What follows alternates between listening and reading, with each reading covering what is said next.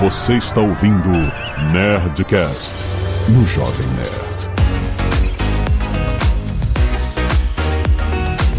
Landa, landa, landa, nerds! Aqui é Alexandre Antônio do Jovem Nerd. Eu tenho 256 problemas e o cara de dev não é um.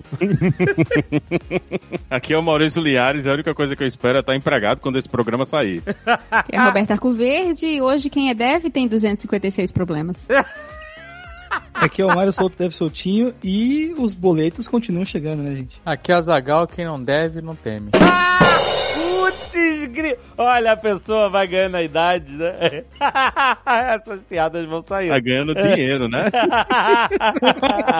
Muito bem, nerds! Estamos aqui em mais um Nerd Tech, trazido a você pela Lura todo mês há tantos anos. E hoje a gente vai falar da grande crise no mercado de tecnologia. A crise que encontrou todos os devs do mundo. O que, que significa isso? Porque eu que eu entendo é que as empresas estão com problema para contratar mão de obra qualificada. Mas o que cadê essa mão de obra qualificada? Estão com problemas? Né? Olha, não tava nadando? Não tava nadando na, na- de braçada? É, então, o que que aconteceu? Onde está a crise do TI? Onde está a crise dos devs? Isso que eu quero entender. Fica aí, que esse papo é muito bom.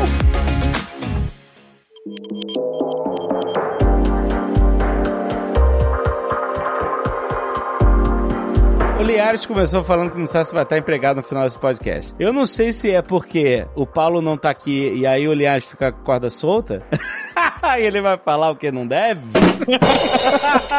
Ou se você tá falando do mercado mesmo, porque o mercado deve estar retraindo, porque eu tinha a impressão contrária, que tava crescendo. Então, as duas coisas, né? No cenário atual, a gente tá vendo os dois cenários. A gente tanto tá vendo layoffs que estão atingindo a parte de engenharia, né? Quando começaram o layoff da- lá do Netflix, foi, na maior parte, o pessoal que trabalhava na produção de conteúdo, né? Não atingiu muito o pessoal de engenharia, mas a gente tá começando a ver agora, nessas últimas semanas, a gente teve vários layoffs de empresas de tecnologia que incluíam o pessoal de engenharia também, né? Então, tava todo mundo achando, ah, o desenvolvedor, ele tá livre dos problemas e não tá. Tem várias startups aí que estão apertando o cinto, várias startups que tinham projeções de crescimento que estão vendo que não vão atingir e estão aproveitando o momento agora para fazer esses layoffs, para dar uma secada nos custos, né? E, e o dinheiro para ver se mantém a empresa viva. Então, é essa ideia que o pessoal tinha no início, né? Quando começou a acontecer a crise, os valores começaram a baixar, que quem trabalhava com tecnologia estava livre do problema, não tá mais tanto assim, né? Tem muita gente de engenharia sendo, saindo também nos layoffs. Mas então, mas esse problema não é porque o mercado digital inflou pra caralho durante a pandemia, durante a, a, a,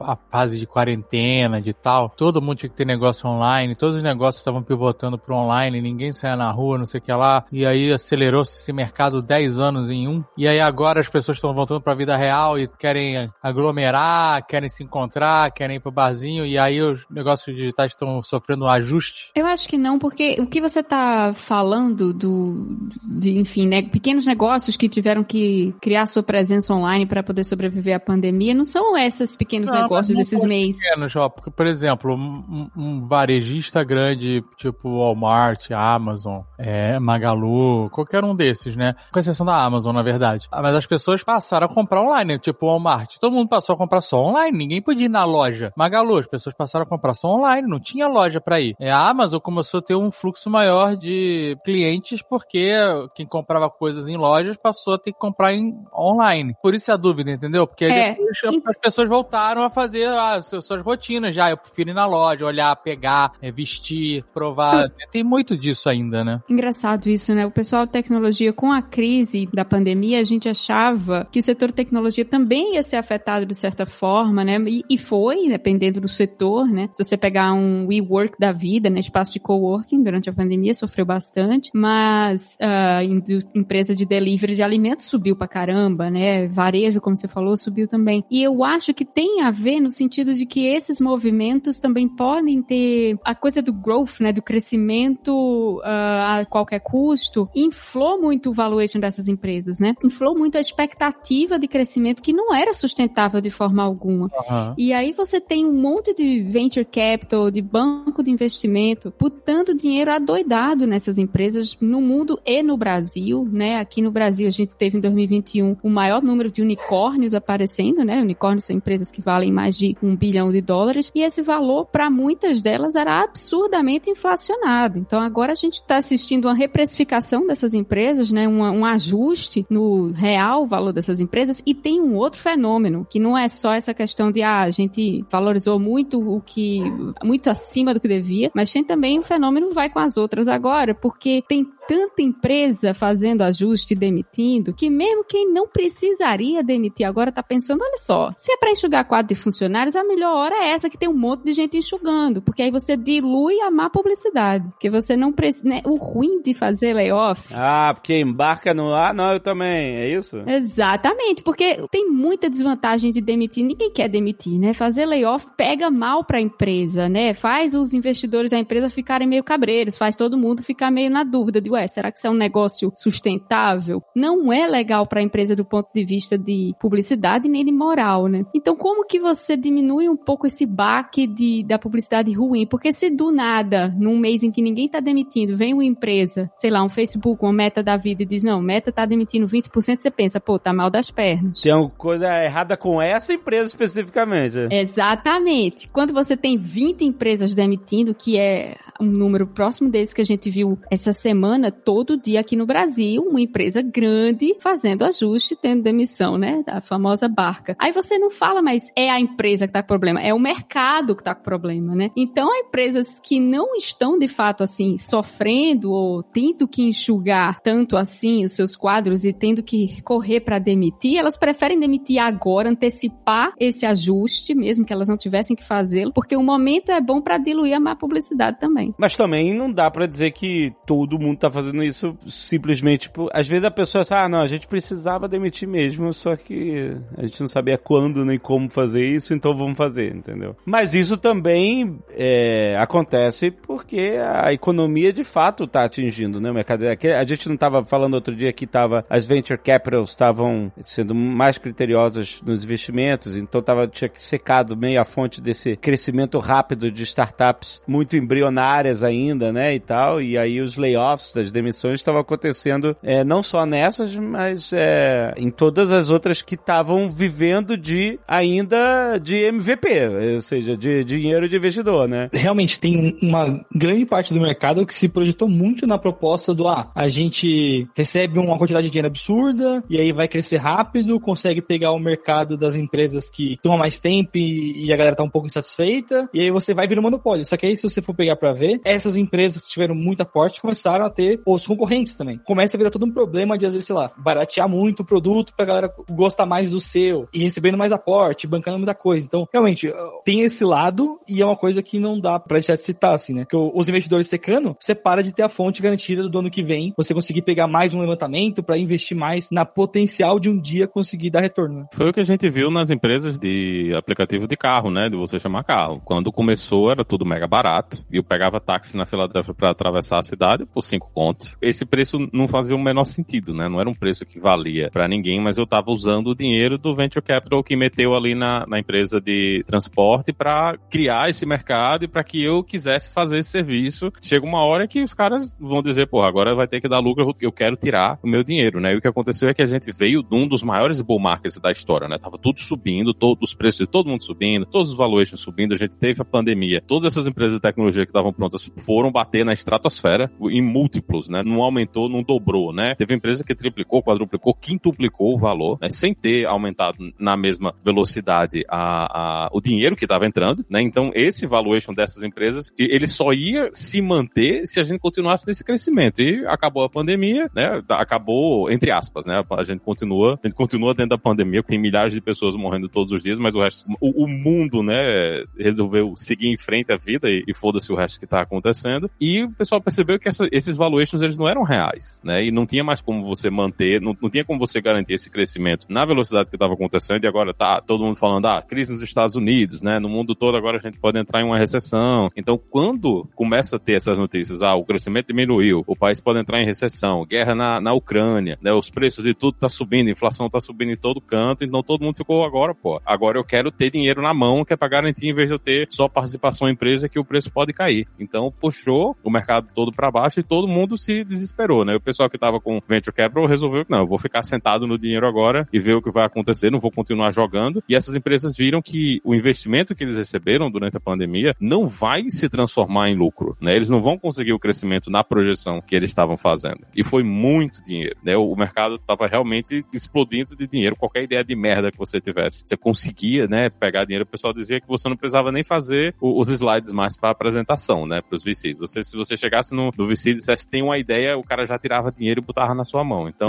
o mercado foi, né, de um ponto pro outro, né, do ponto onde todo mundo conseguia dinheiro para fazer qualquer coisa, para agora tá todo mundo apertando o cinto, ninguém tem dinheiro para fazer nada e o objetivo das empresas é se manter, né, executando com o, o, máximo de tempo possível com o dinheiro que eles têm em banco. Tá afetando principalmente as startups, né, empresas que não têm lucro ainda. Você vê as grandes empresas, elas podem ter perdido, mas elas continuam crescendo e continuam contratando. Por, por mais que a gente esteja vendo todos esses layoffs no mercado, o mercado de tecnologia em si continua contratando na maior parte dos mercados, né? Então, por mais que muita gente tá indo pra rua, tá perdendo emprego, provavelmente essas pessoas vão ter relocação rápida, né? Principalmente o pessoal da engenharia. Mas a gente tá vendo que a gente tá nesse cenário de crise mesmo no mercado, mas não é a crise do povo ah, a explosão da bolha, não é a explosão da bolha, né? Não tá nem um pouco parecido com o que aconteceu na explosão da bolha lá no início dos anos 2000, não. É, eu tô contratando, hein, gente? Quem precisar ir.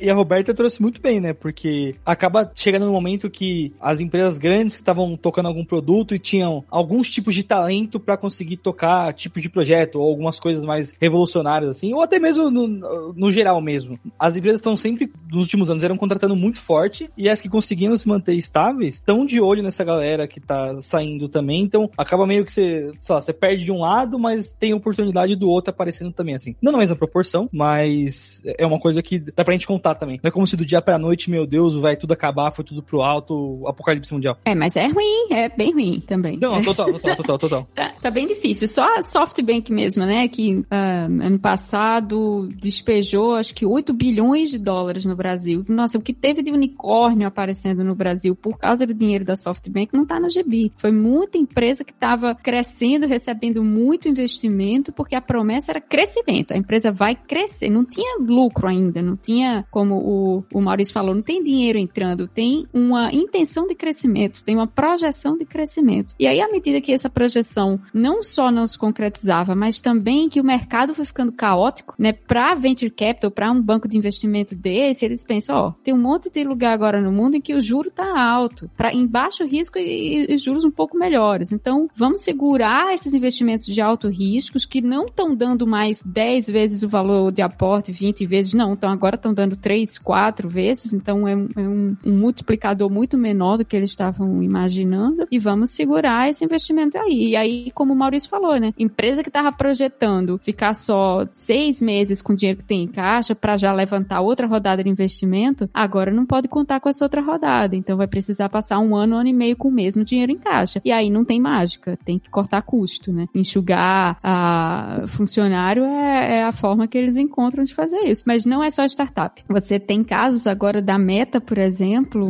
não chegou a ter layoff na Meta, né? É uma empresa muito grande, muito sólida e bem estabelecida, mas uma coisa que é rara da gente ver em Big Tech, eles congelaram promoção e eles rescindiram ofertas que já tinham sido feitas, ou seja, gente que já tinha feito entrevista, passado, recebido o contrato assinado, a Meta começou a rescindir, disse, não, na verdade a gente não vai poder contratar você, a gente tá congelando contratação. Caraca. Principalmente de engenheiros, assim, níveis entry-level, que a gente fala, né? Engenheiro que tá em, em início de carreira ali, primeiro, segundo e terceiro níveis, assim, que eles falam. O que é, chama atenção, né? Porque você, a gente sempre ouve isso, né? Toda empresa tá sempre contratando, tá contratando muito. Então, ver uma empresa que tinha como contratar e não contratou é complicado.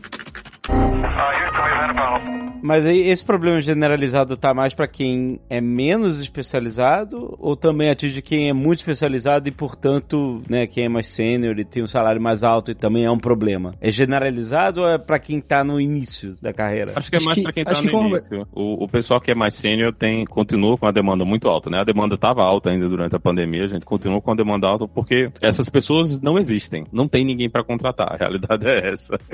Mesmo você querendo muito, você não tem. Ah, você está em falta de gente com bastante experiência. É, Essas pessoas Porque continuam em falta do mais mercado. júnior você consegue botar no mercado, entre aspas, com certa velocidade. O cara É. sênior não tem jeito, né? Precisa de tempo. É, e assim, você vê, se você vê vaga, eu tava, tava- acho que até o, o- a gente viu comentários do pessoal falando, ah, a gente anunciou uma vaga pra júnior e recebeu dois mil currículos, né, em três dias. Então, é um, pra o pessoal que tá em início de carreira, realmente com- ficou um pouco mais complicado, né, mas pra quem, pra quem já tem experiência de mercado, já tá no mercado, já tá meio sênior ali, não é uma coisa assim, é uma crise, você vai estar desempregado agora. As, as vagas continuam existindo, mas não tá na mesma facilidade, na mesma velocidade que a gente tava vendo anteriormente, né? Tem muita empresa apertando o cinto e dizendo, ó, a gente vai ter que dar uma segurada aqui agora e, e o mercado de startups agora eu acho que é o que tá mais complicado, né? Porque muita gente tá botando o pessoal para fora por causa disso que a Roberta disse, não tem, não, não, não vai vir dinheiro, né? A SoftBank perdeu, no ano passado, eles perderam mais de 27 bilhões nos investimentos que eles fizeram em tecnologia, então eles estão, não só eles, né, como todo mundo tá apertando o cinto. O Y Combinator, que é um- uma das maiores aceleradoras de startups do mundo, né, aqui nos Estados Unidos, eles mandaram um e-mail para todo mundo, né, dizendo, olha, vocês vão ter que apertar o cinto, vão ter que diminuir os custos, vão ter que descobrir um jeito aí de fazer o, o runway, né, que é o, o dinheiro que você tem para manter a empresa agora render mais, né, porque se você não fizer isso, a empresa vai acabar e você não vai conseguir um novo round de investimento. Então, é um pouco mais difícil do que era, né, durante a, a pandemia, mas para quem tem mais experiência, o mercado não tá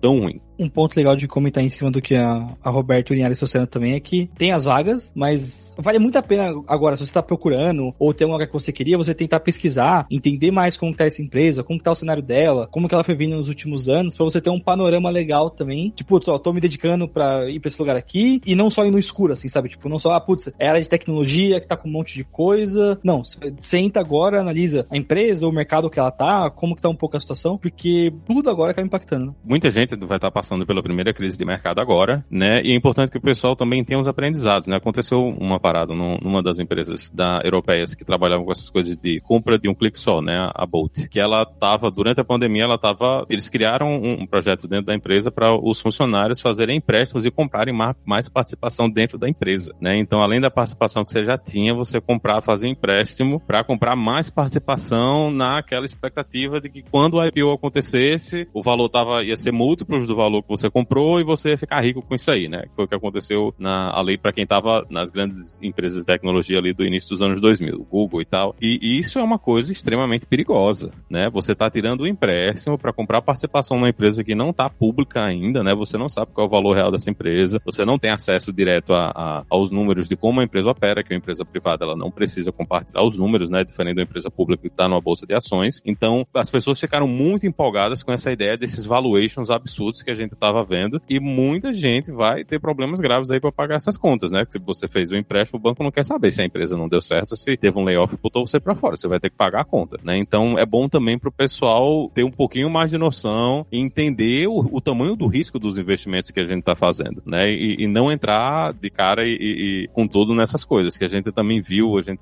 o mercado de cripto, né? Que todo mundo dizia, ah, cripto é o hedge contra a inflação e contra a crise do resto do mundo. Não é. Quando começou os anúncios de que a gente estava entrando em recessão, cripto, NFT, essa porra toda, foi tudo pro chão. Todo mundo perdeu valor. Quem comprou nas altas ali durante a pandemia tá no vermelho agora, né? Se vender vai perder dinheiro. E teve gente que perdeu tudo, gente que tava com dinheiro na, na terra, né? O, o- na, naqueles Terra e, e Luna, as criptos lá, que eram stablecoin e tudo, perdeu tudo, né? O dinheiro simplesmente desapareceu porque houve um ataque, todo mundo perdeu tudo. Eles estão tentando voltar agora, mas é para as pessoas entenderem que os, os mercados eles têm esse, essas subidas e descidas, né? Não é somente, não é só para cima, né? Todo mundo tá com esse negócio, ah, é para cima e, e além, né? Não é assim que funciona mesmo o mercado. A gente tem que ter noção dos riscos que a gente tá correndo com esses investimentos. E a Bolt que você falou agora, Maurício, inclusive teve layoff essa semana. Teve demissão, inclusive, de, de engenheiros também Foi, recentemente. foi um, dos, um dos maiores layoffs agora do mercado, parece. Acho que eles botaram muita gente para fora, bem mais do que as outras empresas estavam botando.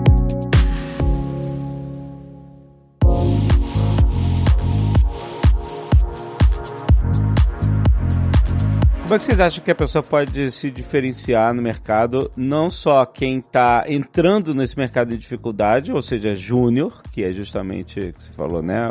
Como tem muito, então é, é mais difícil, a disputa é mais alta. É, então quem está entrando agora pela primeira vez e quem também pode ter sofrido com, com esse momento de ter perdido seu emprego por causa dessa situação econômica geral e etc. E, e que, como a Roberta falou também, às vezes é uma, um ataque de oportunidade de uma empresa de fazer layoffs e tal e não, e não ficar mal na fita. Envelheça.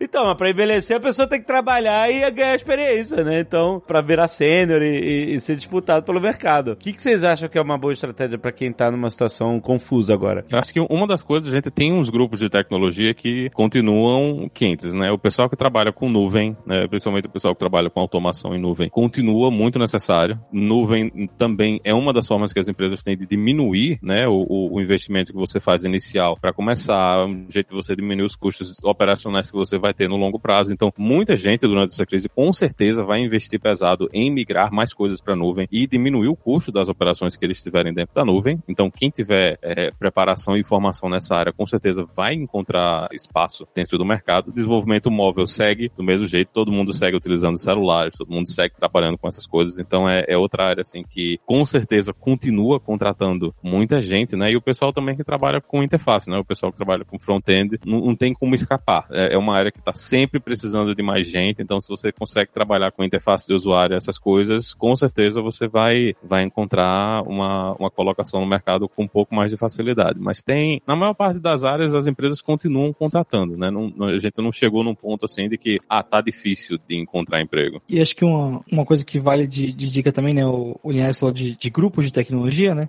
Acho que principalmente agora com a, um pouco mais de volta de coisas presenciais e tal, tem realmente encontros que o pessoal faz, né? O, os meetups startups e, e por mais que, sei lá, pode ser que hoje em dia vai ser numa proporção bem menor, sempre tem alguém que anuncia, ó, oh, a gente tá procurando vaga em tal lugar, ó, oh, a gente descobriu que tem um, um plano de, de, sei lá, de treinamento na empresa tal. Então, acho que tentar ficar por dentro das coisas que estão rolando na área pode ser um, uma boa coisa também, assim. Não só às vezes focar no específico, mas se você tá, tá na faculdade agora e vai ter algum evento, tenta ver como é que vai ser esse evento, tenta conhecer a galera lá. O pessoal fala muito do networking, às vezes nem vai só pelo networking, vai só pra ter acesso ali, porque no café você vai conversar com alguém de uma coisa que você gosta em comum e descobre alguma coisa ou outra. Então acho que esse é um, um, um ponto que pode acabar ajudando também, principalmente a galera que tá no começo. E essa é uma hora boa para também estudar as empresas para onde vocês estão fazendo entrevista, né? Prestar atenção em qual é o negócio, se já é uma empresa, se é uma empresa pública, se é uma empresa privada, se já tá dando retorno financeiro, se não tá, em que pé a empresa anda, porque trocar de emprego é sempre um negócio complicado, né? De, do ponto de vista de gerador de incertezas, né? Você está entrando num lugar novo, onde você não conhece quase ninguém ainda, você não conhece os processos, as operações. Todo mundo que chega, né? As gerações mais novas de uma empresa, normalmente são também as mais vulneráveis, né? As pessoas que já entraram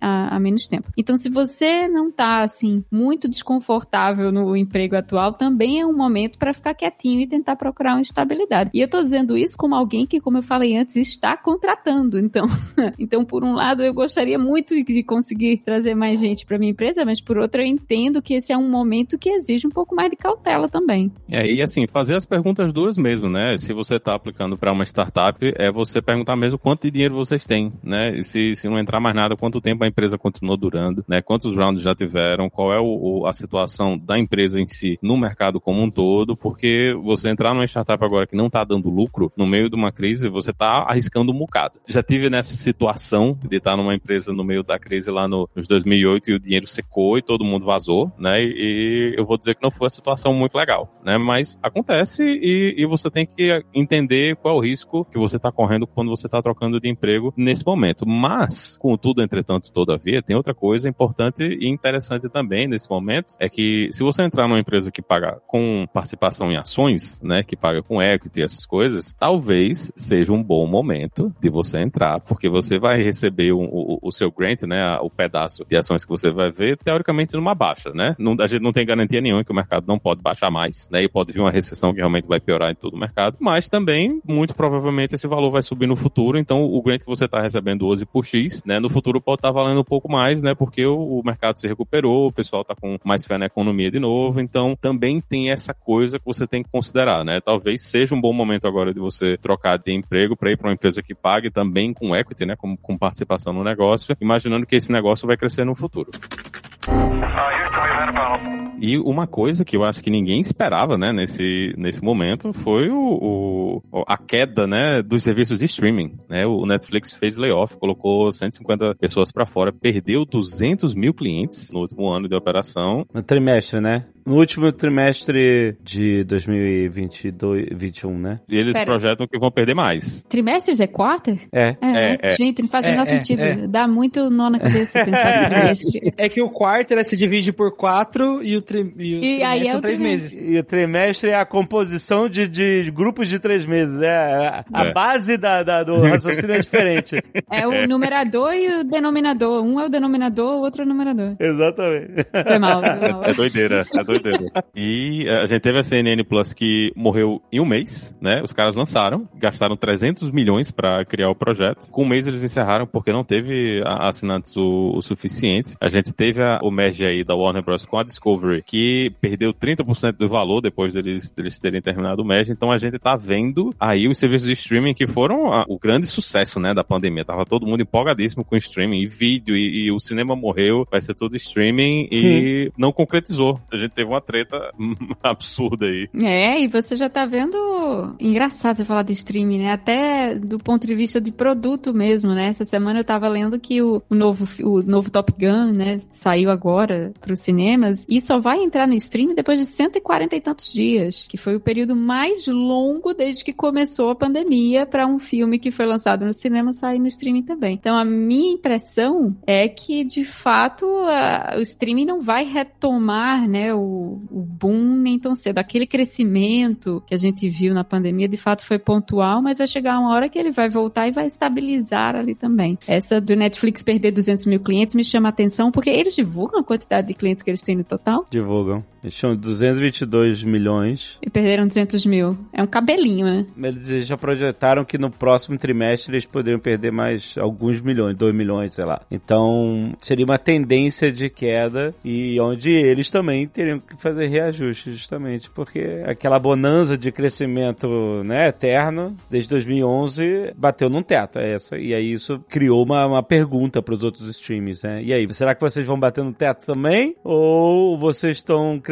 ainda e ainda tem alguns anos de crescimento pela frente? Então, ficou essa grande dúvida. Você tem vários pontos aí, né? Que nem a gente pegou e falou de, de analisar, né? Então, se a gente pega, né? Desde 2011, a Netflix crescendo e tudo mais, tinha menos concorrentes antes, começou a ter muito mais concorrentes agora, e a Netflix também é uma empresa que operava nesse formato de, putz, vamos queimar o caixa pra gente conseguir expandir e, e enfim, chegar de alguma forma num, possível monopólio ali, ser o principal, e a gente vê que, putz, batendo nesse teto agora, você tem várias variáveis que impactam, né? Então, sei lá, é a, é a galera ficando menos tempo em casa e usando menos, é a quantidade de outros streams que você tem, e aí você quer ver o conteúdo de dois ou três, mas naquele mês a Netflix não tem nenhum. Então, por mais que seja um serviço de assinatura mensal, talvez as pessoas podem ficar oscilando agora. Então, ainda mais tem, esse fator, né? Muita coisa começou a virar assinatura nesse, nos últimos anos. Então, talvez não só a Netflix nesse formato de assinatura, mas coisas em geral que são de assinatura podem acabar vendo oscilações, porque as pessoas vão começar a ver, putz, eu tô gastando muita grana com isso, tá entrando pouca grana, sabe, perdi o emprego. Então tem N pontos que vão impactar e que na hora de você se candidatar para uma dessas empresas, você pode botar na ponta do lápis ali, pesquisar. Acho que, sei lá, artigo e outras coisas que você pode procurar explicando como funciona, não falta, procurar na internet aí, mas tentar achar um modelo que faz sentido para você e, enfim, e, e apostando em cima disso também. E, e o cansaço também de você ter que assinar 50 serviços diferentes pra assistir todos os seriados, né, bicho? É, é uma parada que chega uma hora que TV não a dá. cabo. É, é, é. a, gente, a gente tá chegando nesse momento. A gente era feliz e não sabia. Pois é, pois é. Eu, eu, por exemplo, eu, eu gosto muito do David Chang, né? Que tinha um documentário, uma, uma docu-series, né? Na, na, no Netflix. E ele saiu da Netflix e, e ele tá no, no Hulu e eu não sabia, né? Eu peguei um voo um dia desse e passando lá as coisas, vi que ele tem um seriado novo no Hulu e eu disse, caramba, como assim, velho? Eu vou ter que assinar o Hulu só pra assistir os episódios do seriado David Chang que eu gosto, mas eu já assino a Netflix, já assino a Disney Plus, tinha assinado a HBO e eu quero quero assinar a Apple para poder assistir é, Severance. Não dá, né? Primeiro que eu não tenho tempo, né? O, o menino vai dormir 9 horas da noite. Severance, você tem que abrir uma exceção aí, meu amigo. É, o,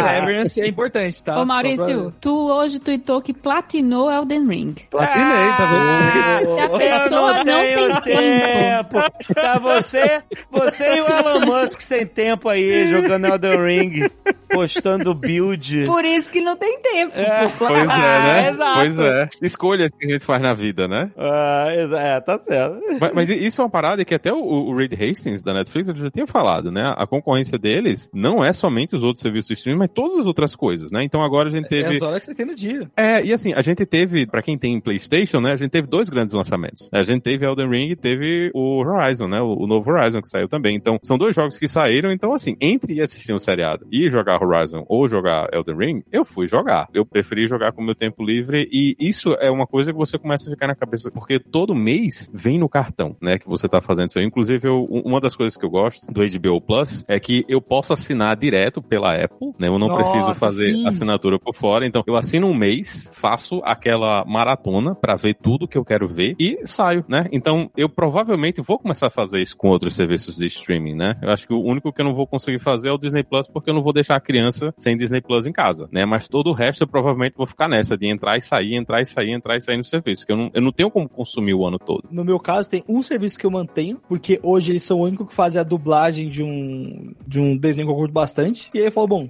se eu assistir toda vez e continuar mantendo aqui, algum número pode pingar lá que eles vão manter a tradução disso aqui eu quero continuar assistindo dublado. Mas acho que isso vai começar a mudar muito também, né? Como essa galera que já tem os clientes hoje olham pras métricas e como que eles retêm cada tipo de público, vai começar a mudar bastante, né? É, a gen- a gente volta pros grandes seriados, né? A Netflix agora tá fazendo muita propaganda da nova temporada de Stranger Things e com certeza vai fazer muita gente acompanhar. Eu vou assistir com certeza o, o seriado todinho no dia que sair. E a gente tem o novo Game of Thrones da HBO, então é muita coisa, mas eu não sei o quanto as pessoas vão estar assinando todas essas coisas. A gente vai ver isso em outros serviços também. Eh, Streaming É. está sendo o primeiro que está sendo atingido. A Amazon já anunciou que está tendo uma diminuição nas compras online, né? Então aquele movimento que eles estavam de crescimento aqui está diminuindo, né? Eles não pararam de contratar o, o pessoal na engenharia, mas eles estão vendo que em termos da loja em si, o, o movimento está diminuindo. Então provavelmente muito mais gente está indo para a rua comprar ou acabou o dinheiro mesmo, né? Que a inflação também está batendo no teto aqui. Então o crescimento desenfreado que a gente estava vendo nesses últimos meses, né? no- nos últimos anos, ele não, não, não se manteve, né? Então muita gente vai continuar apertando o cinto aí resolvendo, ah, eu vou cancelar isso aqui porque eu não tô usando, eu não tô aproveitando. Isso tem alguma relação com o papo anterior da crise pra devs? Ou... Porque eu achei que mudou tanto. É, é que a gente foi falar da crise nos streams, né? Que tem a ver, claro, que é ah, perdendo dinheiro, né? E, e- e perdendo usuário, e aí entrou na, enfim, entrou no Elden Ring, e aí chegou aqui. Caneca de Ó, mas, mamigas. mas, mas tudo que a gente, tudo que a gente trouxe é instrumento de análise pra você olhar aí, ó, o próximo lugar que você vai. Pode não ser um streaming, mas qual mercado que ele tá? Como que as pessoas usam? Como que eles pagam as contas? Então, curiosamente, empresas de jogos até agora não entraram nessas rodadas de layoffs. É que elas vivem em crise também, né? Porra, O meu jogo, segredo é que eu tô sempre em crise. ele já tá acostumado já.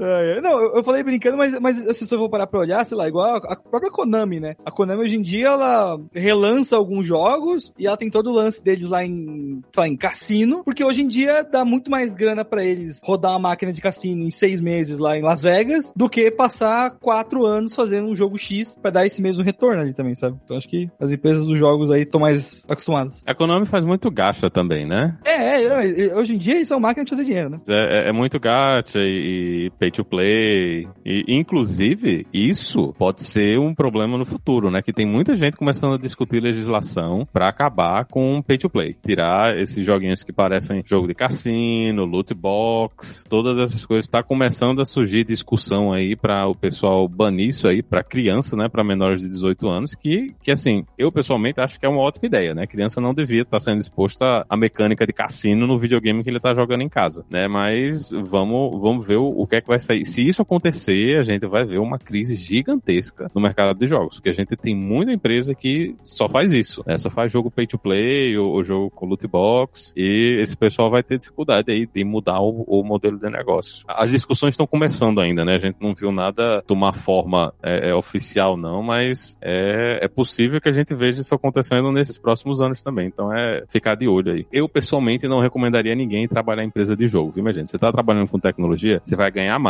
vai ter menos dor de cabeça e vai viver uma vida muito mais tranquila se você não trabalhar com jogos. Então, Por quê? porque é terrível, Crunch. é um mercado terrível. Ele suga sua alma, paga mal. Crunch, é. É, Sim. você vai trabalhar todos os finais de semana feito um condenado. Então, não não recomendo. E- Não, não recomendo. E assim, quem eu vejo, e agora assim, eu tô análise de pessoas que eu conheço, que conseguem ainda fazer uma grana, é normalmente, sei lá, a galera que, que é um estúdio indie, e aí tem, sei lá, alguém que programa, alguém que faz design, alguém que faz música e consegue juntar as habilidades e fazer um enredo legal ali. E aí o pessoal às vezes lança, tipo, ah, quatro, cinco jogos, isso demora um tempo pra você conseguir formar, e aí o pessoal, lá, usa as promoções da Steam pra conseguir vender um pouco mais, sabe? Então tem uma estratégia pra essa galera que é menor assim, mas é total loteria, sabe? Uma hora você vai parar de ir no jogo, vai ter que fazer mais, pode ser que faça um que dê errado, então a instabilidade de receber grana é é bem grande, assim. Essa semana, falando de crise, né? Voltando a, a falar de crise, eu lembrei que eu tava conversando com uma pessoa que é CTO de uma empresa, e eu não sei se sabem, mas os- esse pessoal que é CTO, que é VP, eles têm assim uns grupinhos, deve ser uns grupinhos no Slack, com certeza não é um grupo no Facebook, mas eles têm os seus círculos onde eles conversam e fofocam. E aí eu tava perguntando, vem cá, qual é a fofoca entre os CTOs e CEOs acerca da crise, né? E, e das demissões e tal. E, e essa pessoa me respondeu, Roberta, essa é a terceira crise que eu passo, né? A gente viveu a crise, a bolha do ponto .com, né? Em, em 2000, que foi, de fato, assim, acho que a maior delas, que se você for olhar nos gráficos, inclusive a quantidade de dinheiro de VC na época, né? De, de investimento de VC era, era surreal, o gráfico muito maior do que os de hoje em dia. Então, foi um boom mesmo, que todo mundo achava que ter um site.com era, era garantia de, de retorno de investimento. Teve a crise de 2008, 2009 que o Maurício falou, que a empresa dele secou, mas que foi uma crise que não, que foi até suave, né, com os setores de tecnologia, comparada com a bolha lá do, ponto .com de 2000. E agora a gente está chegando nessa terceira, o que parece ser uma terceira crise, né, que sempre é um movimento de pêndulo. O mercado ele começa a se ajustar e aí entra muito dinheiro, as pessoas exageram um pouco na dose e aí uma hora isso quebra e a gente vai voltando e esse e essa volta de ajuste sempre envolve duas coisas. Primeiro é fechar a torneira, né? Cortar gasto, diminuir investimento, é, infelizmente demissão, mas também envolve inovação. É isso que eu tô curiosa para ver o que é que vai acontecer, porque as empresas vão precisar começar a criar processos, ferramentas e o que é que seja para operar com mais eficiência, né? E aí operar com mais eficiência significa que vai ter eh, inovações aparecendo num, num lugar ou no outro. Na época da bolha de ponto .com, isso aconteceu bastante. A gente viu uma evolução tremenda de ferramental, de formas de construir aplicações, etc., que até hoje ahn, foram meio que a, a gente ainda fala que foi o que começou a resolver a bolha de 2000, né? Então agora eu quero saber, quero, quero observar, entender o que que vai vir, né, com essa, com essa crise de agora, ah, do ponto de vista de inovação tecnológica também, porque de, de uma forma ou de outra é triste, mas é curioso. NFT Gel- de estadia em hotel. Porra, nariz. Gente, É a grande inovação do mercado de hotelaria. NFT do álbum da Copa. Eu tenho certeza que alguém vai fazer. Gente, NFT tá em crise também. Cripto também tá, tá dentro da crise. Mas eu tava aqui olhando só pra gente ter uma comparação de números. E é bom ver esses números em dólar, porque nos Estados Unidos a inflação é, né, sempre foi muito estável até esse ano, né? Ah, mas o GeoCities, finados GeoCities, pra quem lembra, Nossa. né, foi vendida pra Yahoo em 99 por quase 4 bilhões de dólares. Né? 3 bilhões e, um- e uma porrada. Então, assim, são cifras muito altas. E a gente vê isso hoje em muitos lugares. Você tem os decacórnios, né? Que são as empresas que valem mais que 10 bilhões de dólares. E que você olha e pensa, por que, que essa empresa vale mais de 10 bilhões de dólares? Né? Eu não quero dar nome pra não, não ficar chato pra ninguém. Mas hum, para- é, é muito claro que a gente tá vivendo nessa bolha de novo agora, sabe? De que tem um monte de empresa que tá com avaliação muito mais alta do que é. É, e quando acontece. Agora, o, o eu acho que uma das diferenças é que quando acontece o IPO, seca. Teve muito decacórnio aí nesses últimos anos aí, que aproveitou para fazer IPO agora no fim da pandemia. E quem investiu teve surpresas negativas. Teve muita gente que apostou que ia ser um negócio de sucesso, ia crescer e o dinheiro desapareceu. É um pouco diferente do que a gente viu naquela época, porque naquela época tinha essa coisa de que todo mundo que entrava no mercado explodia, né? Todo mundo que anunciava IPO e vendia e os preços iam lá pro teto. E agora a gente não tá vendo isso, né? A gente tá vendo muito IPO que o pessoal tá olhando, ó, isso aqui não vai dar em nada, né? E, e o dinheiro desaparece. Então acho que o pessoal, nesse momento, tá um pouco mais preocupado com o que tá acontecendo. Eles não estão entrando no hype na mesma velocidade. Teve algumas techs aí que até o final do ano passado, meio, segundo semestre do ano passado, entraram, tipo, Bumble, Roblox e tal, entraram de IPO com uma avaliação bem alta e tal, e aí teve um momento, assim, é, de, de animação e tal, e logo depois elas perderam valor ferrenhamente, sabe? Tipo, estão no chão agora. Você ver, né, que até o próprio IPO não, não, não sustentou e, e caiu na mesma, na mesma vertente do reajuste, né? Então, ou seja, as empresas já entraram no mercado. É engraçado, porque a avaliação inicial do IPO já era uma bolha, praticamente, né? E, e então logo toda essa nova realidade se instalou, elas, elas nem tinham um histórico de valer tão baixo. Então, na verdade, acho que elas, elas entraram superestimadas até no, no mercado, né? Elas entraram no momento que tá, é, tal como o pessoal já trouxe, né? Que tava essa especulação grande. E se a gente for olhar também, sei lá, até no passado, sei lá, a Amazon e outras empresas, quando saíram, às vezes tinham um valor, e aí caíram também, e depois subiram por N fatores, e enfim, cada uma que acabou passando por esse período aí do, do final do ano passado para cá pode ter as suas variações, mas é isso, né? É, é imprevisível. Se fosse certeza, não tinha oscilação dos valores, hein? É, mas é, é aquela coisa de você ter colocado investimento e, e a empresa não, como, como, o Alexandre falou,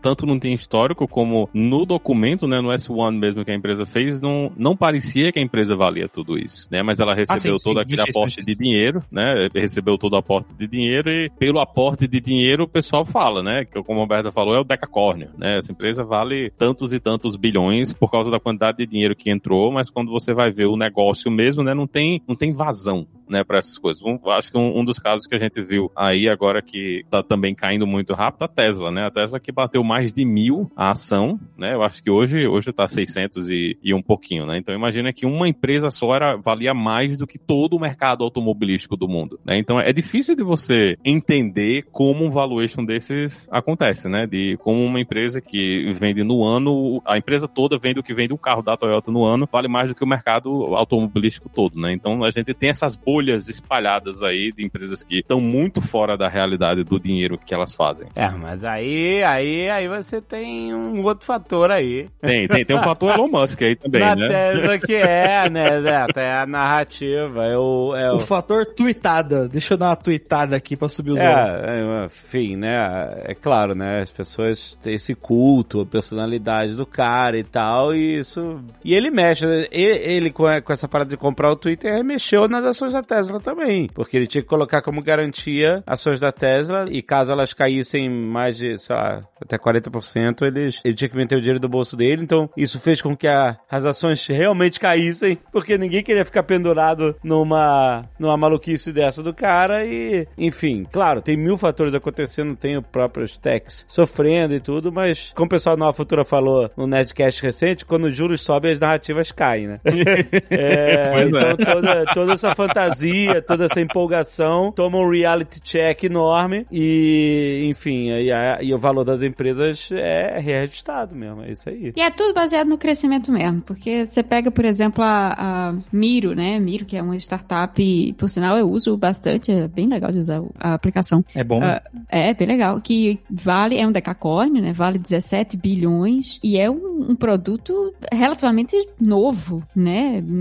Ninguém usava Miro dois, três anos atrás. Só que eles estão valendo 17 bilhões com receita de 300 milhões. E você pensa, como? Como que com a receita de 300 milhões anual estimada, eles valem 17 bilhões como empresa? E a resposta é no crescimento, sabe? Eles têm crescido a uma taxa muito alta por ano que faz todo mundo imaginar que daqui a dois, três anos eles têm multiplicado isso por 10 por ano, sabe? Eles têm multiplicado a receita muito rapidamente. Só que a grande questão é, é tudo especulativo né? Projeta-se esse crescimento, né? Ah, tudo bem, bem. Se eles chegarem lá, ótimo, a valuation dele tá correta. Mas o que o ano de 2022 até agora tem nos mostrado é que essa especulação não tá muito pautada na realidade para muitas dessas empresas, né? E o Maurício falou no começo do episódio de carro de aplicativo, carro de aplicativo agora que eu saiba, nenhuma empresa de carro de aplicativo tá dando esses lucros todos também não. Mesmo ela já existindo há o quê? Quase 10 anos. A gente vê em outras empresas, outras ações que eram queridinhas da pandemia, né? A Zoom que pulou de 100 para 400 dólares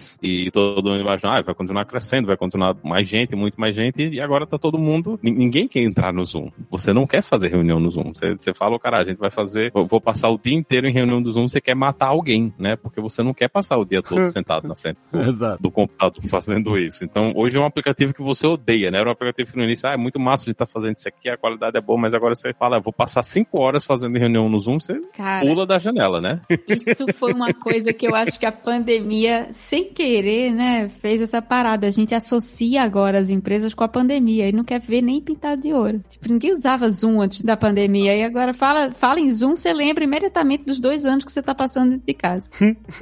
é verdade, você faz uma associação, né, com as coisas que ficaram tão comuns no dia a dia da, da pandemia, né, cara? Mas todo mundo vai voltar pro Skype agora, Roberto. Existe ainda? É. Tá faltando só o Linhares falar das empresas não, brasileiras. Tem nomes, né? Devia, devia, ter soltado nomes aqui, mas eu fui uma pessoa educada. Você fala ô, assim. Ô, Linhares, você fez até um alto jabá, você falou de Cláudia aí.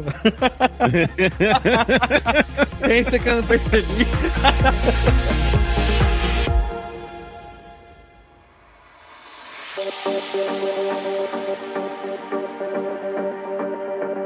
Meu querido Dev Soltinho, você é o homem do jabá hoje.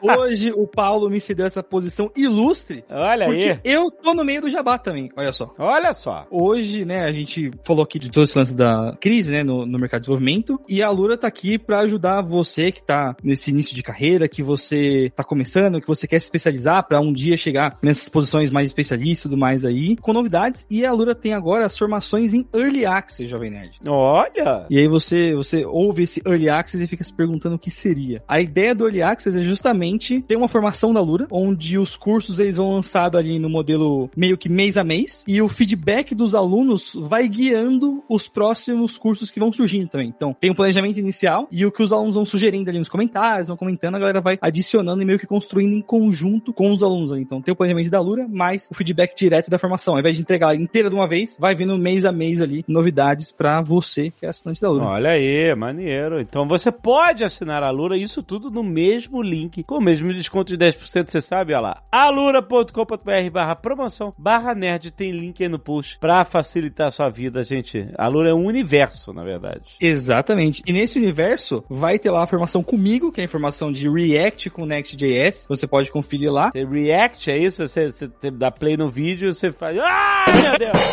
ah, não! Exatamente.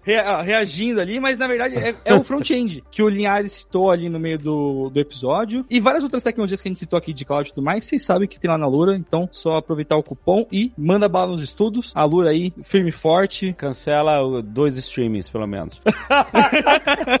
Fazer valer ali essa tour ali, ó. Terminar os cursos, publicar o seu certificado, é isso aí. Excelente. Valeu, gente. Até mês que vem!